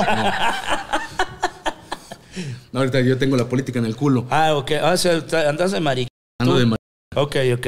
porque me conviene. Ok, ya Eh, sé. el- el- yo creo que sí, o sea, sí tiene sentido lo que tú dices, ¿no? De, de- de- siempre va a haber una corrupción. ¿No? Siempre. No hay estados incorruptos. Como no hay un político limpio, cabrón. No hay. O sea, si tú quieres subirte al, al- al box, cabrón, te, te van a dar chingadazos, aunque seas el mejor. O sea, es- De acuerdo. No todos los más chingones les han dado buenos Pues es parte del sistema. Es parte pedo. del sistema. Eso no hace que se vuelva como casi un reglamento y entonces oprimir al pueblo, cabrón. Porque lo que pasa es que nos tenían oprimidos desde que nacimos, ¿eh? Porque ahorita todo el mundo se queja de, de- de todo lo que está pasando ahorita, puta madre. O sea, es- yo me acuerdo ah, con, con Miguel de la Madrid que yo iba al PAN y de pronto me decían, no, ya subió. Ajá. Y en la misma semana regresaba y me decían, no, ya subió. Y tenía que regresar a mi casa por más dinero. Y el peso valía ver sexenio con sexenio. Y entonces en un sexenio decían grandes obras y pinches obras puro Chile. Y el próximo igual, todo ese rollo. Lo mismo que ahorita, güey. ¿No? La diferencia que yo siento que puede existir ahorita, porque soy un güey positivo, es que el pueblo ya despertó, cabrón. Y es algo que, que no entendemos. Y de pronto me dicen muchos, no mames, ¿cómo crees que este pendejo, que la chingada te ayudó a ti? No, a mí no, a mí me ha metido la verga hasta el fondo. Ese güey yo le valgo verga. El, el- el presidente que tenemos ahorita yo le valgo verga. Pero sí entiendo que el pueblo no soy yo, güey. Eso hay que entenderlo, güey. O sea, el podernos tomar una chelita así, tener este microfonito y demás, hay gente que no tiene el chance. Hay gente que no tiene chance de venir a subirse cinco minutos porque tiene que llevarle medicina a sus papás. Entonces, eso cambia cuando la gente sepamos, no sé si se acuerdan, pero cuando se acaba de votar, ¿para qué votar? Yo, yo siempre voté porque soy bien político, pero ¿para qué votar, güey? Si de todos modos va a ganar el PRI. ¿no? Es más, llegamos a tener el único candidato que con, con- creo que fue de, no fue de la Madrid, fue López Portillo, güey. Que no había ningún candidato. Él era el único, güey. Hicieron elecciones como ¿para qué? A ver, ahí te va lo que creo y estoy completamente de acuerdo contigo. Y lo que creo es, así estaba la situación y habemos raza que nos hemos logrado escapar Sí. de esa cagada. Y creo que esta raza le estamos diciendo también a más banda, si hay una ruta de escape, verga, síganos. Exacto. Desde nuestra trinchera, desde la comedia, yo invito un chingo a la banda a decir, yo soy un güey que no tiene nada de talento, no sé cantar, no sé imitar, y vivo de la comedia y vivo bien chido, cabrón. Digo, si hay un camino, Puedes tener un bar donde decir, ok, ve vendiendo chelitas, ahí camino y puedes ir metiendo. Se están abriendo un chingo de lugares de comedia, en lugares bien clandestinos, en Ecatepec, en Coacalco, en, en esa, cabrón, en chingos de lugares, en León, Guanajuato. Y dices, y ahí van, güey. Hay barecitos que no son bares, que son casas, que son techos y que En es. la República, ahí en, en- ustedes que son de Monterrey, en la colonia República hay barecitos donde vayan a dar shows. En la colonia República. Que yo sepa, no. Es que ahí están los olvidados, güey. Es que, y decir esto mismo que dices tú, cabrón, es verga, porque mucha gente te dice, ¿y cómo saco permisos? ¿Y cómo no sé? Verga, usted no saque permisos, pendejo. Usted en el pinche estacionamiento de su casa diga que son fiestas privadas Sí. y póngase a vender chelas y que se trepe la banda a contar Sí, chistes, cabrón. sí, sí. Olvídate de permisos, no mames, cabrón. No, sí hay que tener permisos, pero hay que hacerlo como tú dices, porque hay que ser reaccionarios y para eso está la juventud. O sea, también todos los movimientos que ha habido en la historia de revoluciones y demás, es la juventud la que va a morirse, güey. No, no la gente grande, la gente grande se queda en casa. Porque de joven es cuando eres más reaccionario, tienes más energía, eres más creyente en toda esa onda como negro y blanco. Pero, o sea, yo siento que ahorita lo que vamos a ganar nosotros de este sexenio, si no es que ya lo ganamos, es que todos vamos a ir a votar. ¿No te gusta este pendejo? Pues vamos a ir a votar y decir que se vaya a chingar a su madre y quiero a este otro. El pedo es que otro pendejo. El pedo es que el otro te va a enchorizar igual, cabrón. Es que creo que la libertad es, olvídate de que te va a salvar No. alguien porque eso es niño. No, porque cuando empiezas a votar y a castigar por el voto, le van a ir bajando de huevos, güey. Le van bajando de huevos. Yo te aseguro, yo no sé si sea o no sea corrupto este que tenemos ahora o no, pero te aseguro que no, si llegara a ser, ni en pedos le llega a la cuarta parte de lo que fue Peña Nieto, güey. Ni en pedos, cabrón. No, porque también que si su hijo, que la chocolatera, que la casa gris, sí, güey. Busca a los hijos de los presidentes pasados, a ver qué es lo que tienen. Los presidentes, yo, para mí el más corrupto fue López Portillo. Sí. De la Madrid no tuvo mucha acción porque le tocó el terremoto y le tocó un, un México muy jodido. Muy jodido, yo Por ahí a lo mejor en las Sal- Salinas de Gortari, con esa famosa solidaridad y la chingada, se supone, perdón, que no fue tan corrupto. Decían incluso que es que dicen la economía está con alfileres. Sí. Y entra, y entra Cedillo como Y economista y dice, no, pues hay que doblar el peso. Entonces decía, espérame, güey, pues, ¿por qué doblas el peso si está con alfileres? Así dejaron los quites, güey. Sí. Y fue el error de diciembre que fue un Es que ese error, que otro día nos clavamos bien en eso, es que en, en- en- en el cambio y en la transición, eh, Cedillo y, y de Gortari estaban peleados y no hubo esa transición y no estábamos listos para dejar el peso libre.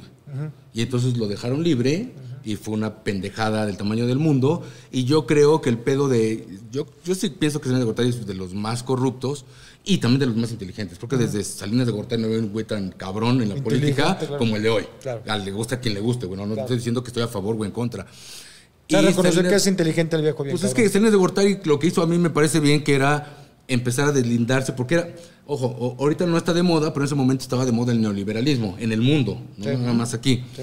Y entonces Salinas de Gortari se empieza a hacer de todas esas empresas, porque el Estado tenía incluso, tenía bares, güey, que qué chingados haces con un bar como Estado. Y lo que hizo fue dárselos a sus amigos. Pero que no dieron dinero, cabrón. O sea, empezaron a vender bancos y entonces yo te daba un banco a ti y tú le prestabas a él para darse otro banco y todo era papel. O sea, no había dinero de verdad, cabrón. Sí, ¿no? Ahí está el Telmex que lo pagó, me parece que Slim lo pagó con un préstamo con, con los Salinas de Gortari también. Y que también fue público, güey. O sea, sí Slim tenía dinero y sí tuvo la visión para crecerlo, ¿no? Porque los otros pues, nada más lo destruyeron y ahora es el más rico del mundo. Pero bueno, ¿cómo si tenías el monopolio del teléfono? ¿Cómo chingado no lo vas a hacer? Entonces, para mí eso es corrupción. Claro. ¿no? Entonces, yo creo que el pedo, como siempre, y a, y a ver si no lo tenemos esta vez, porque a mí me preocupa más lo que viene que lo que está, lo que está ya está. Porque el pedo es el seguimiento transeccional. Sí.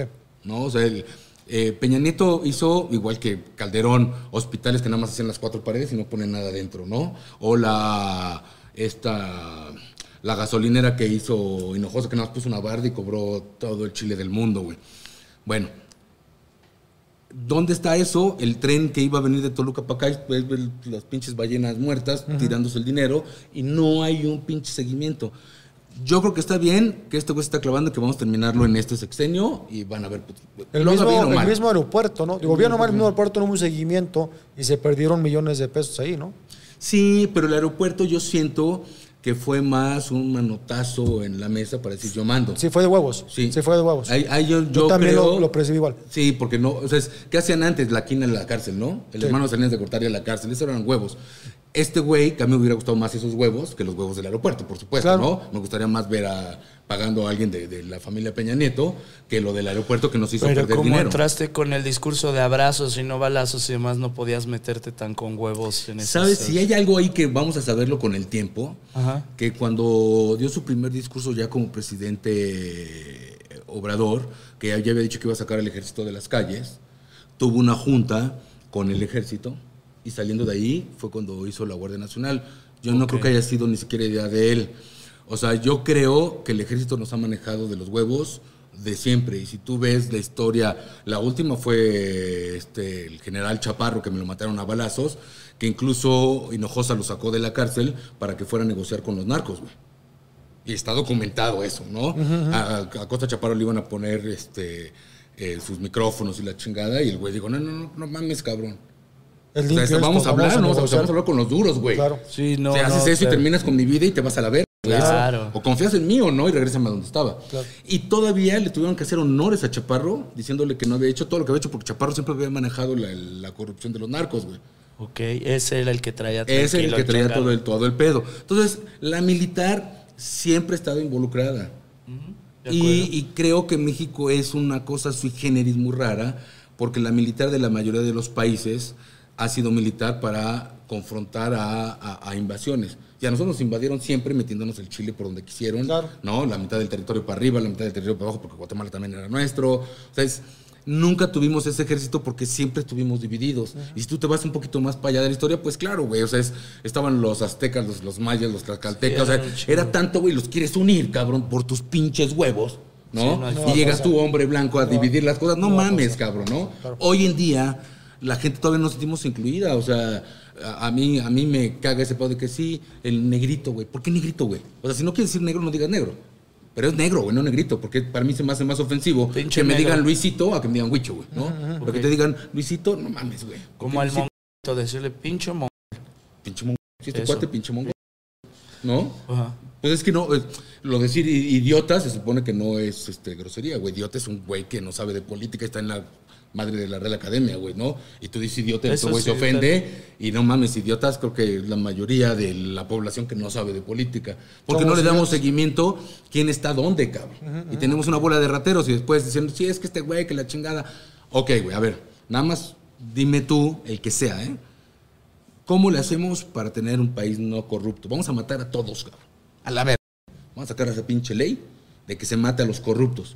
No nos quedamos con un puto político, cabrón. No Entonces, ¿quién, es va, lo que te ¿quién digo, va a manejar el la- país, cabrón?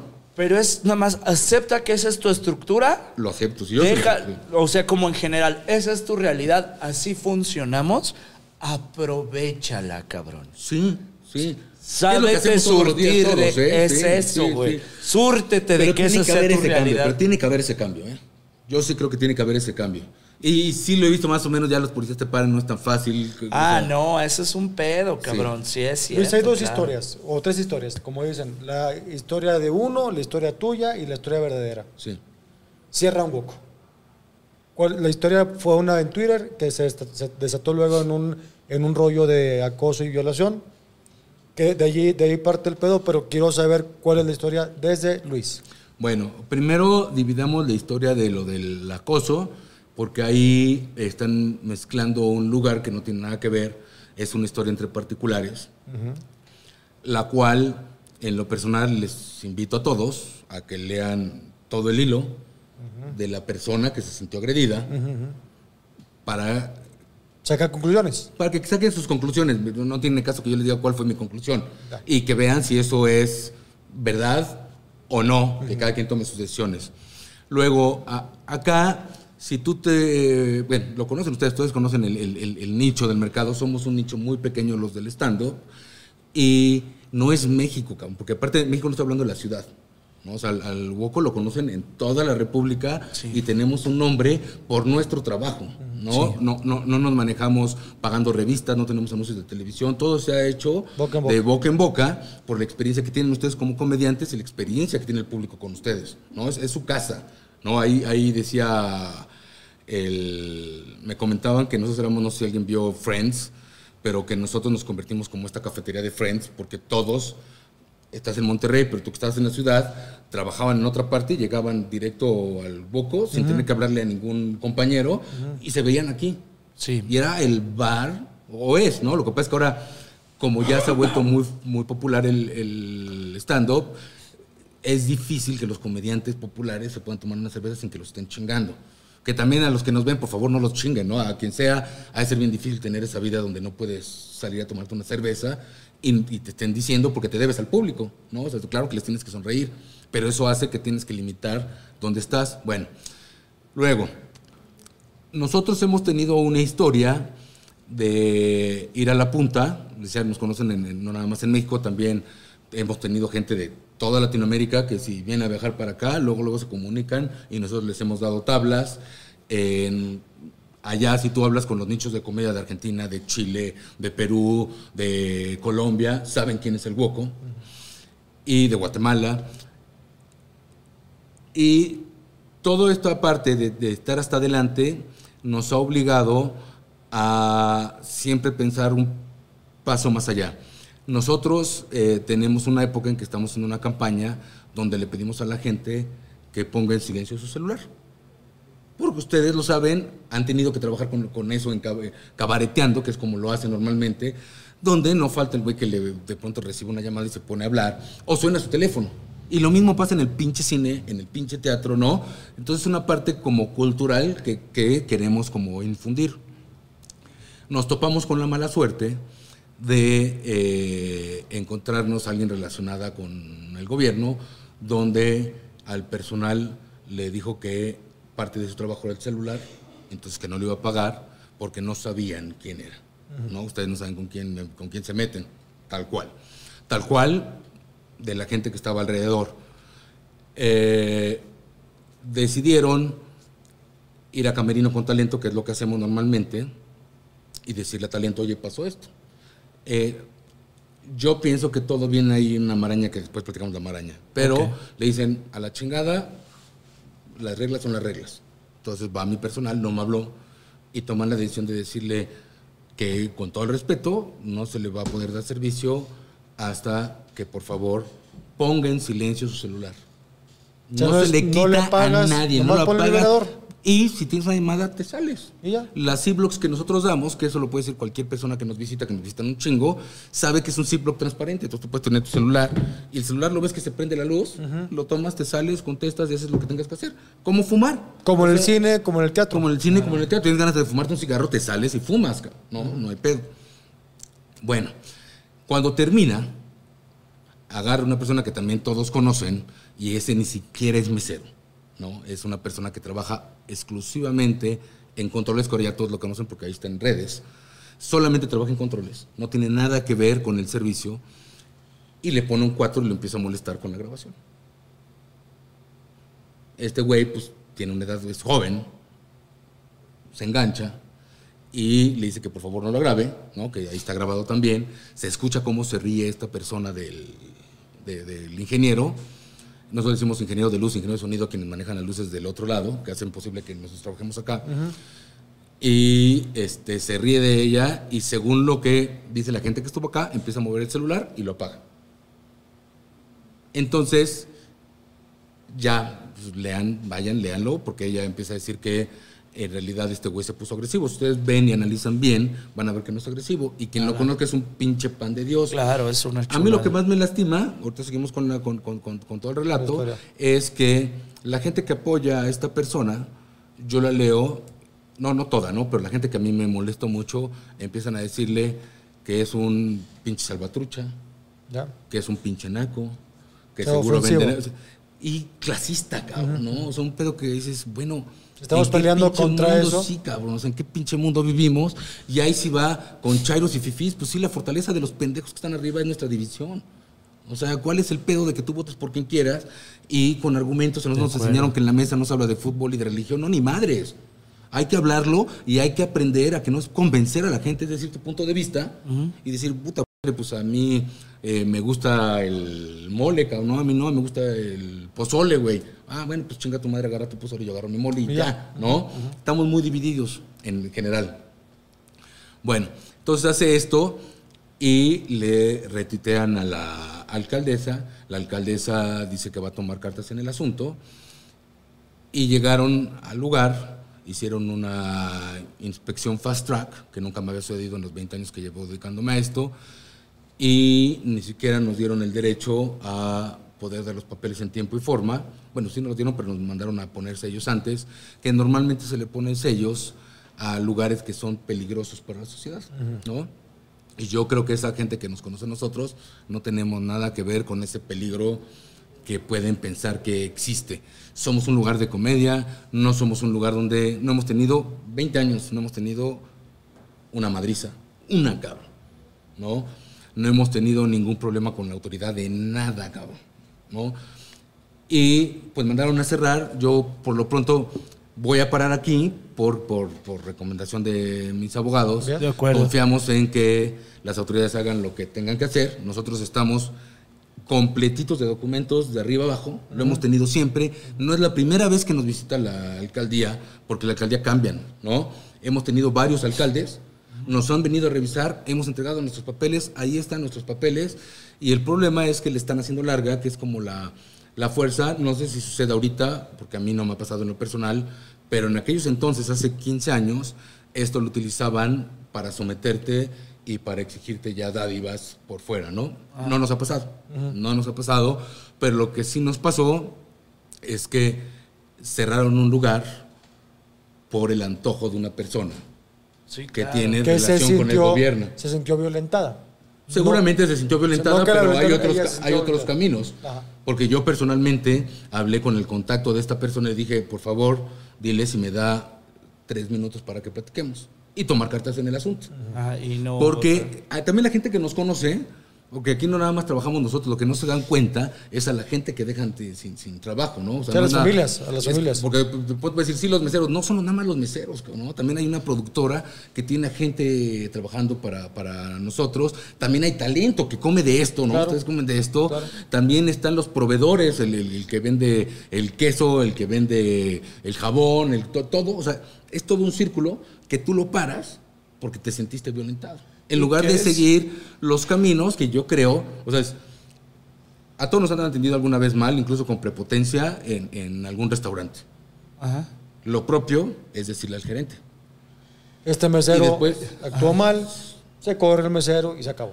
se corre o no, que, que, que un. Sí, ¿no? Nosotros toda la vida aquí lo saben todos, somos cero tolerancia en faltas de respeto. Y no nada más a los clientes, entre compañeros. O sea, nosotros no. Si hay una falta de respeto, que nunca lo hacemos por un chisme, ¿eh? es. A ver, ven, te faltó el respeto, no, sí, así, así, así, bueno, pues creo que hasta aquí llegamos porque no hay tolerancia a la falta de respeto. De nadie, cabrón. Entonces, a mí sí me sorprende, porque aparte ustedes conocen a todo el nicho y saben, o sea, no nos podemos esconder, la gente habla de nosotros. Y puede ser que no te guste el lugar, chingón, vete a otro lugar, no pasa nada. Pero de eso a violentarte, hay un camino muy, muy grande. Y la otra, respecto al chisme, que, que ese creo que fue un problema que hizo que nos afectara, porque es un problema particular no con nosotros, eh, hace que la fama que tiene esta persona, la gente se suba a esa fama a sus tres minutos, ¿no? Y la gente no me refiero a una sola persona, o sea, de pronto mucha gente se vuelve, porque hoy en día ya nada más leemos, pues como antes en el periódico que nada más lees los encabezados Sí. y ya en lugar de leer todo, Claro. ¿no? Claro. Entonces, los que conocen el Woco, los conocen bien, no hay manera, cabrón. No hay manera porque es un pinche lugar de este tamaño, donde la gente está entrando, saliendo, entrando, saliendo, entrando, saliendo.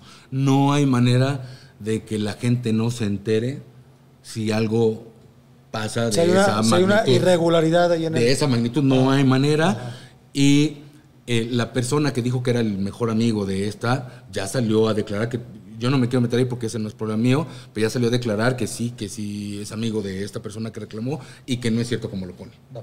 ¿No? Porque también al parecer ella había agarrado la chapa, o sea, cosas, Sí, si tú vas no a los forma. baños, tú con un cuchillo Abre la... abres la puerta. Como cualquier baño, como el de tu casa, ¿eh? No necesitas. Con la uña, si la uña larga, la haces así y se abre la puerta. Entonces también yo quiero pensar que si hay un grito, cualquiera va a abrir o va a recurrir a Claro, y además, como dices, es muy chiquito, no hay forma. Mira, lo que hicimos ahorita, porque uno también tiene que aprender, es que ya recurrimos a, a- a hablar con el eléctrico para poner un circuito que vaya directo a la barra, donde cualquiera puede picarle y nosotros directamente vamos a ir al, al baño. Que no nos lo exige la ley, pero de todos modos lo hacemos. O sea, somos... Si te curas en salud. Te acuerdas, ya, por Pues siempre aquello tratamos de hacerlo. Mira, hace hace mucho tiempo nosotros manejábamos un cóctel que le pusimos un nombre y solo el personal sabía que ese cóctel era para sal- salvar vidas, digamos, ¿no? Y se lo decíamos a las mujeres. Hoy en día no es la mujer, porque también todo lo, todo el mundo lo, lo- lo está direccionando a la mujer. O sea, y los hombres, cabrón. O Claro. sea, los hombres también son vulnerables, ¿no? Y las faltas de respeto también, porque nosotros hemos llegado a pedirle a la gente que se retire porque creemos que está faltando el respeto, ¿no? Eso hace mucho tiempo, pero sí lo llegamos a hacer porque no, pues de pronto no estás en el lugar, para eso están los antros, para eso hay- están las cantinas, hay, hay aquí el ambiente para que nos conozca, vienes una hora antes del show, te tomas una cerveza, el show dura una hora y media y nosotros dentro de las cosas que también implementamos es que nosotros pasamos el cheque 15 minutos antes por si tú te quieres ir luego, luego. Porque si no todos terminan, lo piden y piensan que el servicio es malo, pero no es que sea malo, es que no estamos cobrando 150 cuentas todos los días, ¿no? A cada rato. Entonces se los damos desde antes. ¿Qué significa eso? Que tu experiencia va a durar tres horas y te vas a ir. ¿Cómo en tres horas, carajos, vas a hacer tanto, tanto rollo, no? De acuerdo. Y la otra es, la, verdad es que el Woco, la gente que se queda a tomar es la familia del Woco, que todos, todos, todos se conocen, cabrón. Entonces, yo lo veo, la verdad, ya, ya lo arreglarán las personas que están involucradas en ese rollo. Eh, nosotros tenemos cámaras que están a disposición de, obviamente necesitas una, una orden judicial, porque si no, estaríamos incurriendo en, un- una acción ilegal, ¿no? Pero están las cámaras, está, está la gente, están los testimonios, y que se haga conforme a derecho, o sea, ya dejémonos de estas pendejadas, porque, o sea, nadie, es, una mamada, pues, o sea, a mí Pues se me hace que no está bien. Hay una máxima que tenemos los ninjas, que dice, si te empujan, jalas, si te jalan, empuja. Cuando los tibetanos vivían tranquilos, casi nadie sabía que existía el budismo tibetano. Entra en China, los invade y se expande el budismo tibetano a todo el mundo. Sí. ¿No? Yo creo que ahorita tal vez la vida está marcando que son momentos para W de expandirse, ¿no? Porque además creo que es un gran momento, mal que bien hubo un chingo de foco, ha habido mucho foco Sí. sobre Woko y Woko y Woko y Woko, cabrón. Y si estás viviendo de repente como este tipo de injusticia, como de este poder del cadenero, de para que vean quién soy yo, es como para que veas quiénes somos nosotros, que ahora haya Wokos en un chingo de estados, en un chingo de ciudades. Creo yo que es el momento, hay mucho talento, hay mucho stand-up en muchos lados y Woko tiene un esquema cabrón de comedia, de bar de comedia, que puede estar jalando. Y tú mismo lo dijiste, cuando empezamos el negocio, dijiste la palabra franquicia, ¿no?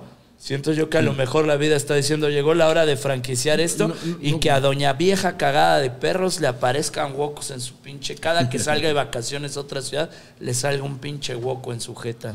Sí, fíjate que yo creo que incluso la autoridad está, está equivocada porque debería de tomar la comedia para, para incluir a la sociedad. Claro. No, el, el- nosotros hicimos un proyecto muy padre. El problema es que cambiaron de, de partido aquí en, en- en- en la delegación, bueno, ahora alcaldía, donde propusimos por iniciativa de nosotros llevar la comedia a los lugares menos privilegiados de la ciudad. ¿no? Está bien, Que lo único que queríamos era pues el permiso para que no terminara corrompiéndome el policía de quitarme porque estoy, ocupando lugares que no debo. Simón. Y la seguridad nada más para poder hacer comedia, porque las colonias que teníamos eran colonias con escasos servicios, ¿no? Y yo incluso toqué tierra con, con varios comediantes. No hubo un comediante, uno, que me dijera no a toro, güey. Uno, cabrón. Entonces, ¿por qué no? Se quedó ahí en el tintero y deben de tener ahí el proyecto que, si lo llegan a ver, sáquenlo. No tenemos que ser nosotros, hay muchos comediantes, ¿no? Porque nosotros no lo hacíamos por una vía económica, lo hacíamos por la Labor social, difusión. labor social. Pero todos lo hacemos, o sea, en realidad es que una sonrisa es, es eh, las risas te, te- te- te- dan esta onda de este, salir, de romper, te hace sentir bien, está ya más que estudiado, que produce no sé qué pinches hormonas. Y la o sea, creo que la solución a nuestros días es la comedia, cabrón. De acuerdo. Y no entiendo también esos comediantes de la vieja guardia, que yo los consumía y se me hacen muy chingones, y esa generación de reporteros que están al- alrededor, que yo los he escuchado hab- hablar mal del stand-up, no, yo los invitaría a que se acercaran, que entendieran lo que es el stand-up, que no es el cuenta chistes como antes era, y que no tengo nada en contra de ellos, nada más siento que no le están dando oportunidad a la comedia de abrirle la puerta, cabrón. Y eso es lo que viene, les gusta o no, porque como tú dices, así cerra, se va a abrir otro, esto va a ser como el agua, o sea, va- se, va a Claro. perme- se va a premiar, Claro, permear. permear. Sí, se va a Claro. permear a huevo, güey. A huevo. Y de eso nos vamos a encargar nosotros. Macario, muy interesante todo este rollo de, de mi querido Huicho de Luis, que ahorita fuera del aire nos estaba comentando que hay grandes posibilidades de franquiciar. Entonces estaría padre tener un Goku de perdido en Guadalajara, ¿qué te parece? De perdido en Monterrey, otro más aquí en Ciudad de México, ¿por qué no? Estamos cerrando el programa. Parece que ya viene Es de que se regreso fue a hacer señor- pipí. Se fue a hacer pipí el señor. El señor Huicho. Vamos despidiendo a este Te chochentero. agradezco mi muchísimo, interesante gracias. la historia de stand-up, la historia de México, la historia de la comedia. Es, ver, platicar contigo es, fue, fue, como dice Macario, Es delicioso. una delicia. el Huicho. No, Es gracias, una gracias, a ustedes, porque yo no sé nada de estas pláticas y todo ese rollo, no No, soy chingón, talento, chingón. pero me encanta estar acá. Igualmente, igualmente. ¿Tienes redes sociales? ¿Dónde ¿Te podemos seguir? Eh, no me la sé, es... ¿O, o de, de Sí, en, bar? en el bar estamos en el, el centro. Paco. Estoy de la ver. Sí. Comedy es eh, Círculo Comedy, así como se escucha, círculocomedy.com. Ahí vienen todos los eventos que tenemos. Chingón. Eh, el Woco, ¿cómo es? Arroba Woco Comedy Club, arroba Woco Comedy Club y arroba el 139. El 139, Siento con letra. sí, ciento con letra, Con C, obviamente. con C por favor, y 39 con, con letra. Ahí estamos. Un agasajo, Luis. Muchas gracias por estar con No, nosotros. gracias, Macario gracias. Brujo. Estamos en W139 en la calle de Nuevo León, Colonia Condesa, Nuevo León 139, pinche chulada de bar. Agradeciéndote un chingo que nos has No, dado gracias a ustedes y a todos los que nos ven también, gracias. Gracias, señores. Esto fue Ochenteros. Macario Luis, el que mejorado dice gracias. Ya está siempre.